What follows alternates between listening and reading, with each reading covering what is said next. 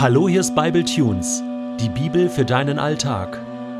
Der heutige Bible Tune steht in 1. Samuel 12, die Verse 16 bis 25 und wird gelesen aus der Hoffnung für alle. Und nun passt auf, vor euren Augen wird der Herr ein großes Wunder vollbringen. Jetzt ist die Zeit der Weizenernte. Ihr wisst, dass es normalerweise in dieser Jahreszeit nicht regnet. Ich will nun den Herrn bitten, ein Gewitter mit starkem Regen zu schicken. Das soll euch zeigen, wie falsch in den Augen des Herrn euer Wunsch nach einem König war. Samuel betete laut zum Herrn, und noch am selben Tag schickte der Herr ein Gewitter. Es donnerte laut und regnete heftig. Da bekam das ganze Volk große Angst vor dem Herrn und vor Samuel. Sie flehten Samuel an, Bete doch für uns zum Herrn, deinem Gott, dass wir nicht sterben. Wir haben schon so viele Sünden begangen, und jetzt haben wir es auch noch gewagt, einen König zu verlangen. Ihr müsst keine Angst haben, beruhigte Samuel das Volk. Ihr habt zwar ein Unrecht begangen, doch seid von jetzt an dem Herrn treu und dient ihm von ganzem Herzen. Kehrt ihm nie mehr den Rücken. Lauft nicht toten Götzen nach, die es überhaupt nicht gibt. Sie nützen euch nichts und können euch nicht helfen. Der Herr aber hält sein Versprechen. Er lässt euch nicht im Stich, denn er hat gerade euch zu seinem Volk erwählt. Auch ich werde weiterhin für euch beten denn wenn ich damit aufhöre, würde ich Schuld auf mich laden. Auch in Zukunft will ich euch lehren, was gut und richtig ist. Ehrt den Herrn und dient ihm treu von ganzem Herzen. Vergesst nie, wie viel er schon für euch getan hat. Wenn ihr euch aber wieder von ihm abwendet, werdet ihr und euer König umkommen. Weißt du, was mein erster Gedanke war, als ich den heutigen Text gelesen habe? Ja, also mit einem Wetter-App hätte ich das auch voraussagen können. Lieber Samuel, ja? Also, dann hätte ich mal geguckt, Wetter-App auf und dann hätte ich gesehen, okay, am Nachmittag äh, Regenwahrscheinlichkeit mit Blitz und Donner 95 Prozent. Und dann hätte ich auch so eine prophetische Aussage treffen können. Der Punkt ist aber der, das Wunder ist ja jetzt nicht das, dass Samuel sozusagen das Wunder vorausgesagt hat, sondern dass das Wunder passiert, dass das Wunder geschieht. Normalerweise hat es nicht geregnet in dieser Jahreszeit. Das wäre so, als wenn mitten im Juli es plötzlich schneien würde in Deutschland. Obwohl man an dieser Stelle natürlich schon sagen muss, dass durch die klimatischen Veränderungen in dieser Welt das irgendwann auch nicht mehr so unwahrscheinlich ist, dass das passieren kann.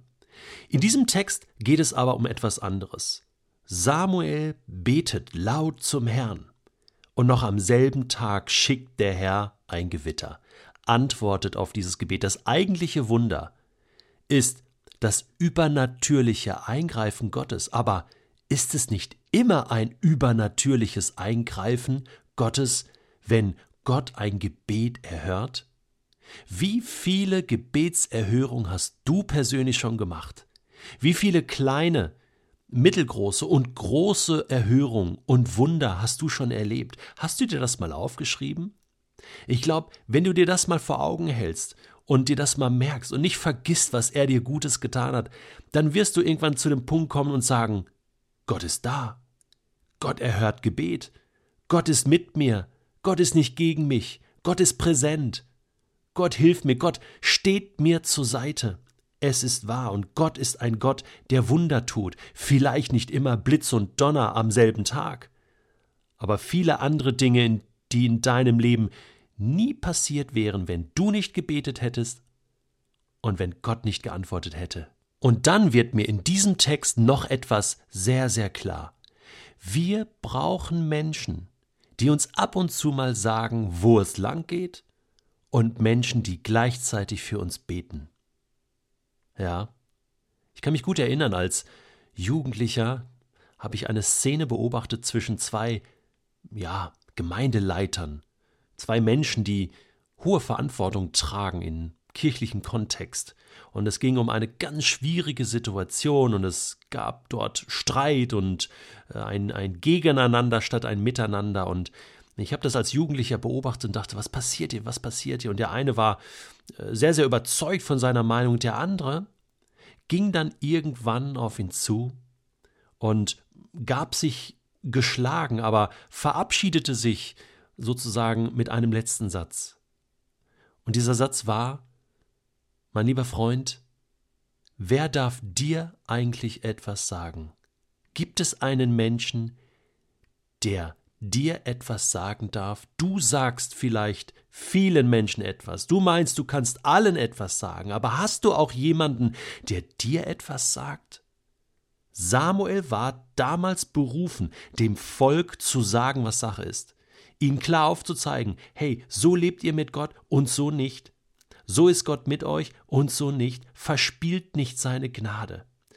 Kommt immer wieder zu ihm zurück, kehrt ihm nicht den Rücken. Vergesst nicht, was er euch Gutes getan hat. Wir brauchen diese Erinnerer, diese, ja, Mahner, diese Menschen, die unser Vertrauen genießen und die auch etwas sagen dürfen. Ich brauche solche Menschen. Das sind nicht Hunderte, das sind noch nicht mal zehn, aber es sind ein paar, die mir etwas sagen dürfen. Sagen dürfen, Detlef, findest du das richtig, was du da tust? Ist das in Ordnung vor Gott? Möchtest du so weiterleben oder gibt es da nicht eine andere Möglichkeit? Menschen, zu denen auch ich kommen kann und um Rat fragen kann. Und das sind auch Menschen, die für mich beten. Ich finde das so fantastisch. Auch ich werde weiterhin für euch beten, sagt Samuel. Denn wenn ich damit aufhöre, würde ich Schuld auf mich laden. Er weiß genau, es ist sein Job, seine Aufgabe, für andere zu beten, wo andere vielleicht nicht mehr beten können oder es vergessen. Ich tue das auch für andere Menschen, aber ich brauche auch Menschen, die das für mich tun. Und du brauchst das auch. Gibt es solche Menschen, in deinem Umfeld, die du mal fragen kannst, ob sie das für dich tun, einfach für dich beten und nicht damit aufhören, dich einfach unterstützen in einer schwierigen Lebensphase? Ich möchte dich ermutigen, dass du das tust. Vielleicht denkst du ja, ja, das macht ja eh niemand oder das will ja keiner. Aber ich glaube, es ist eine Ehre, wenn du wirklich, wirklich ernsthaft fragst, du, könntest du für mich die nächsten Wochen oder die nächsten zwei, drei Monate oder das nächste Halbjahr für mich beten oder für eine bestimmte Sache in meinem Leben beten? Könntest du da hinter mir stehen? Ich finde es so genial, dass wir auch als Bibletunes-Team, als ganze Bibletunes-Arbeit ein Gebetsteam haben, schon länger, schon fast zwei Jahre äh, sind, äh, ist eine Gruppe von Menschen, die regelmäßig für diese Arbeit beten, auch für mich beten als Sprecher, für dich als Hörer beten. Das ist wirklich genial. Und wir haben schon einige Gebetsabende gehabt, wo wir uns getroffen haben. Und es ist wohltuend, einen Rat zu bekommen, eine Richtungsweisung zu bekommen, aber auch zu hören, dass Menschen da sind, die immer wieder vor Gott kommen und Anliegen vor Gott ausbreiten. Und weißt du was? In diesem Moment geht der Himmel auf. In diesem Moment spürst du, Gott bewegt seinen Arm. Und dann ist es möglich, dass du Wunder um Wunder um Wunder erlebst. Kleine, mittlere und auch die ganz großen.